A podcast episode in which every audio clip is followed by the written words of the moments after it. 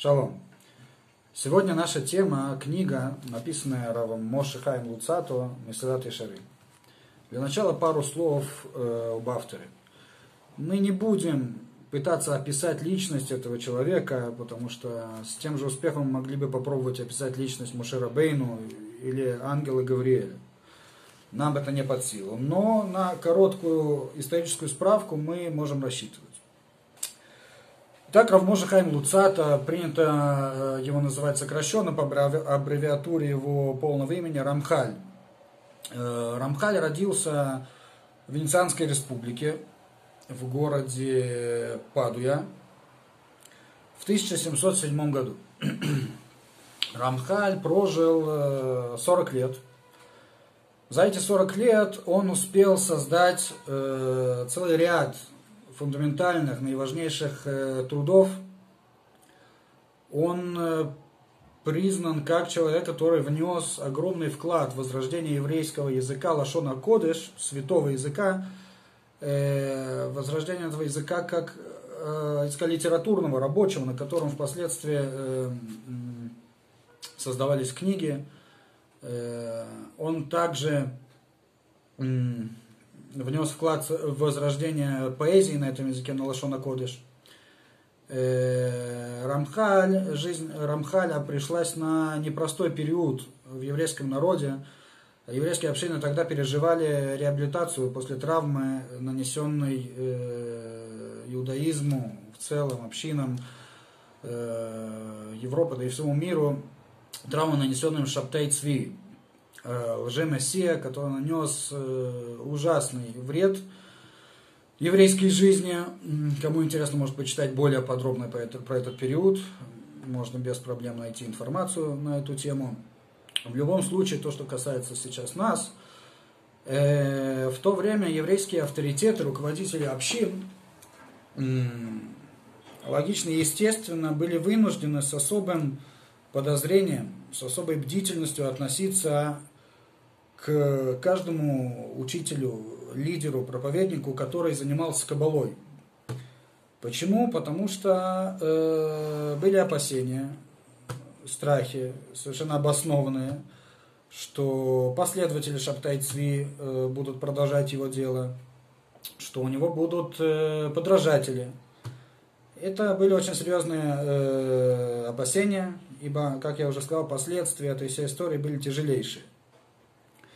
Э, вот. В том числе и Рамхаль, Рамоша Хайм Луцата, э, тоже подвергся гонениям, травле, ибо он был один из э, величайших, наверное, и уже на, то, уже на тот момент известных, очень известных специалистов в сфере кабалы и преподавателя кабалы, у него были ученики уже на тот момент – Э, вот. И многие, многие авторитеты, руководители общин э, подвергали его преследованию.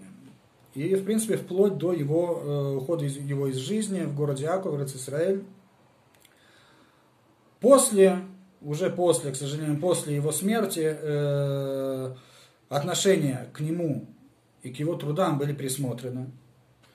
Они были признаны как абсолютно легитимные и даже больше того – Например, книга Масилят и Шарим, о которой мы э, будем говорить на, этом, на этой беседе и на последующих, э, эту книгу часто сравнивают с Шулханарухом. В каком плане? В том плане, что как Шулханарух, э, свод законов Шулханарух э, стал основным трудом, основной книгой в сфере Аллахи, законов повседневной жизни еврейского народа. Также и Месилята Шарим стала основной книгой, базисной, фундаментальной книгой в своей сфере. Что это за сфера? О чем говорит эта книга? Какие цели она преследует? Для того, чтобы понять, найти ответ на эти вопросы, нам для начала как минимум требуется э, разъяснение некоторых э, базисных понятий иудаизма. Вообще для того, чтобы получить максимально пользы от этой книги, а польза от этой книги, пользу ее преувеличить невозможно. Э, люди, которые серьезно отнесутся к э, этому предисловию, о котором мы сейчас говорим, этому введению в, книгу, в эту книгу, люди, которые серьезно отнесутся к изучению этой книги, откроют для себя целые миры. Они увидят, как э, их отношение пути Торы, к иудаизму, к закону, к еврейской мысли меняется просто на глазах. Эта книга позволяет увидеть всю насыщенность, всю красоту, логику и глубину нашей веры нашего пути. По определению самого автора Рамхаля, цель этой книги такова. Сам автор говорил, что на иврите это звучит как «Хибур зей скамти лехабер гдей леламед леацми уласкир леахерим את תנאי העבודה השלמה למדרגותיה». Понимается это следующим образом. Рамхаль говорит, что книга эта создана с целью разъяснения условий авода шлема. Знаете, вот авода ташема шлема. И здесь требуется эм, некое разъяснение, что это вообще значит аводат ашем в общем, что есть аводат ашем, что есть аводат ашем ашлема. Э, обычно переводится понятие аводат ашем как служение Творцу, служение Всевышнему. Здесь, на мой взгляд, требуется некоторые, не требуется некоторые уточнения, потому что часто понимание этого, э, этого момента искажается. Мы часто понимаем Аводат Ашем, служение Всевышнему, как прислуживание, служение как прислуживание Творцу. Дело в том, что Творцу Всевышнему не требуются ни слуги, ни рабы, ни почитатели, тем более ни жертвы. Э, Всевышний прекрасно справляется без всего этого. Таким образом, Аводат Ашем нам следует при, понимать больше как не прислуживание, а служение цели, служение предназначения. Как если бы мы говорили о каком-то инструменте, о каком-то предмете, каждый предмет служит своему предназначению. Ручка служит своему предназначению выведению букв на э, бумаге.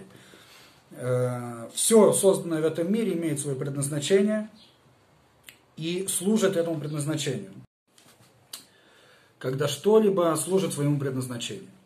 Вообще слово «авода» на лашона кодеш «авода» переводится как э, «работа» или «обработка». Давайте поймем, что есть обработка. Обработка – это манипуляция, которую мы проводим с неким изначальным материалом, материалом бесформенным, материалом, э, который может быть также иметь какие-то примеси инородных материалов – мы берем этот исходный материал и обрабатываем его, то есть придаем ему определенную форму, определенный размер и очищаем его от лишних примесей. Это делается для того, чтобы мы могли использовать целенаправленно э, качество этого материала. В зависимости от того, какие качества и с какой целью мы хотим использовать, в зависимости от этого будет и э, сам труд вот этой самой обработки. То есть, а вода-то Адама, обработка земли. Когда мы берем дикую землю, очищаем ее корней, сорняков, э, придаем ей определенную форму, грядки и тому подобное. То есть придаем ей нужную форму для того, чтобы использовать ее качество в сельскохозяйственной деятельности. Э, в контексте нашем духовном Авода Ташем нужно понимать следующим образом – а вот это Шем – это, если можно так выразиться, обработка, когда исходным материалом является человек. Человек по определению мудрецов в другом месте рождается изначально не э, целостным, рождается, как они выражаются, э, диким, необузданным. Наша работа, наша э, цель нашей жизни заключается в том, чтобы сформировать себя, сформировать, может быть, наших подопечных э, таким образом, чтобы я как человек, я как еврей э, смог быть носителем Торы, смог быть человеком, идущим по путям Торы. Таким образом, Аводат Ашем – это в своем полном понимании – это обработка, это формирование личности человека как носителя Тора, идущего по путям Торы. Что вообще такое пути Торы? здесь тоже требуется некое разъяснение. Ведь для многих э, Тора, пути Тора, религия, религиозный человек, что это такое?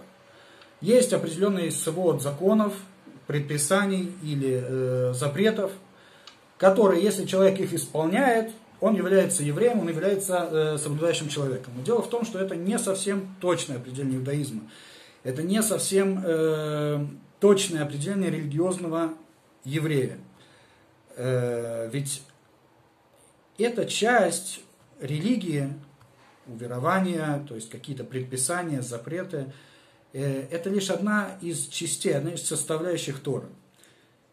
Эту идею мы можем видеть э, в том, что говорит мудрец Рамбан в недельной главе Гдошим. Там, в самом начале, он э, определяет для нас э, следующее понятие. Звучит это как на иврите, на Лакшон звучит как «наваль берешута Тора».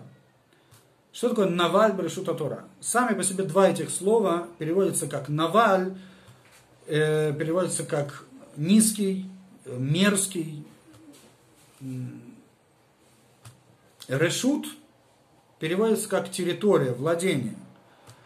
Таким образом, Наваль Брешута Тура в общем имеется в виду э, человек, который определяется, уровень которого определяется как низкий человек, мерзкий человек, подлый человек, э, человек некачественный, который находится во владениях Торы. Что это значит? Вообще, что такое территория, что такое владение? на, э, в географическом контексте территория это место, э, которое имеет свои характеристики, свои данные, географические данные, геологические данные, топографические данные, э, флора, фауна и тому подобное. Кроме этого, у территории, у этого места, кроме своих вот этих вот изначальных данных, есть также и предназначение – Предназначение это э, обуславливается какой-то э, волей хозяина или эксплуататора этой территории. Теперь, то, что происходит, события, действия, которые разворачиваются на этой территории, они всегда в какой-то мере э, будут зависимы и определены э, условиями, данными этой территории, но при этом э, всегда можно обойти э, предназначение этой территории. можно не считаться с предназначением этой территории. Если э, в том случае, когда это... Э, э, то есть следование предназначению этой территории, оно, оно, оно уже зависит, зависит от воли, от сознания человека, участника э, событий на этой территории. Это определение решут, владения территорией. Теперь давайте попробуем понять, что это значит в контексте Торы.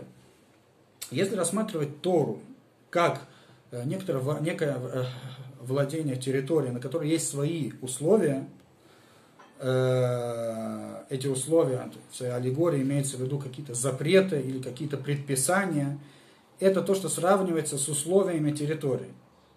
Кроме этого, у Торы есть еще предназначение, есть задумка создателя, владельца, хозяина этой территории.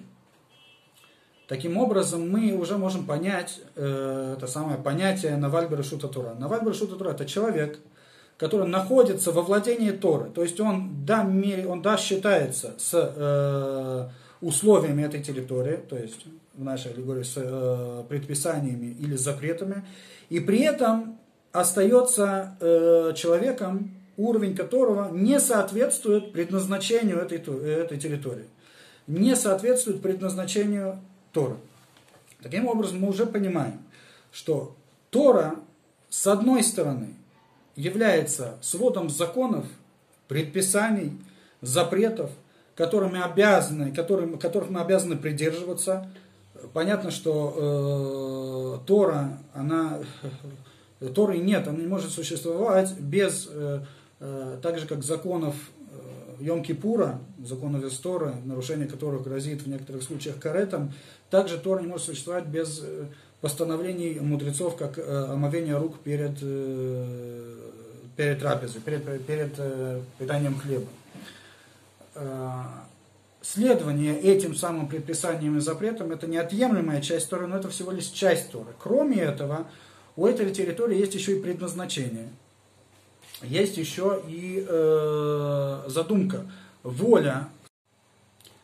воля того, кто дал нам эту Тору, воля Всевышнего.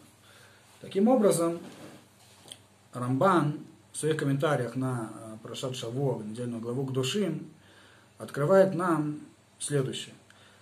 Человек может находиться, условно говоря, на территории Торы, то есть соблюдать все предписания, соблюдать законы, быть человеком, соблюдающим законы Торы, но при этом, как человек, как личность, находиться на уровне, который Рамбан называет там Наваль. Буквально привести низкий, мерзкий человек. Это явно не то, чего хочет от нас Всевышний, это явно не то, для чего Всевышний дает нам Тору. Иудаизм, Тора в полном, в целостном понимании этого является э, мудростью, как определяет это исследователь иудаизма, мудростью совершенствования человека. Тогда как соблюдение законов является лишь одной неотъемлемой, безусловно, неотъемлемой во всех своих э, мелочах и нюансах э, частью этой работы. Работа это, это является целым искусством, целой глубочайшей э, мудростью. Э, дисциплина, которая изучает эту мудрость, называется мусар. Рамхаль создал эту книгу, написал эту книгу как руководство в этой самой работе. Руководство по совершенствованию, по формированию человека, личности человека, дабы он мог считаться человеком Торы, человеком соответствующим пути, в общем, в целостном понимании пути Торы.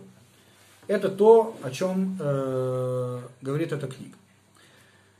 Все это нам необходимо понять, прежде чем мы начнем ее изучать, прежде чем мы откроем Агдама Лесефер Мислят Шарим, предисловие книги Мислят Шарим, э, позже мы увидим, поймем с Божьей помощью, что на самом деле э, предисловие к этой книге, оно э, не совсем похоже на то, что мы привыкли читать предисловиями. Это первая глава первая, самая, наверное, важная глава в этой книге, без которой мы не можем понять то, о чем будет идти э, речь.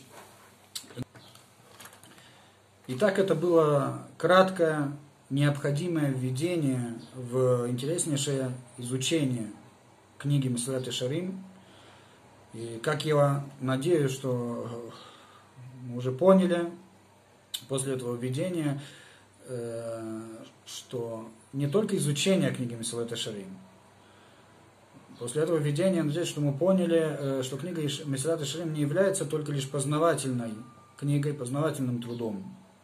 Не является книгой, э, целью которой является э, дать нам какую-то новую информацию. Это книга именно руководство, именно учебник по Аводат Ашем, по формированию личности носителя Торы. На сегодня все. Большое спасибо за внимание.